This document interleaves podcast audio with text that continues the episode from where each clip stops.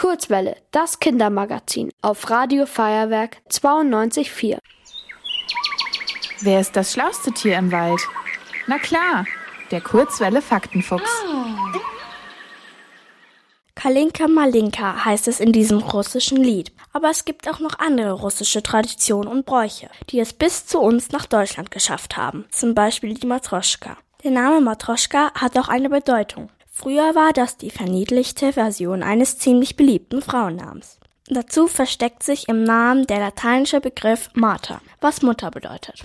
Eine Matroschka ist keine stinknormale hohle Puppe. Sie besteht aus Holz und ist meist mit wunderschönen russischen Trachten verziert. Typisch für sie sind große rabenschwarze Augen, rote Backen, ein nettes Lächeln und ein Gegenstand, den sie unter dem Arm trägt. Der Grund, wieso die russische Puppe Mutter genannt wird, versteckt sich in ihrem Inneren. Denn schrauben wir die Puppe in der Mitte auseinander, dann kommt eine weitere, kleinere Puppe zum Vorschein.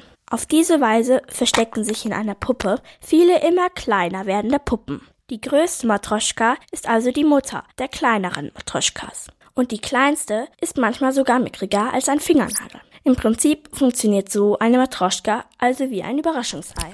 Obwohl sie ein fester Bestandteil der russischen Kultur ist, gibt es sie noch gar nicht so lange. In der allerersten Matroschka waren acht Puppen versteckt. Mit denen konnten dann Kinder spielen.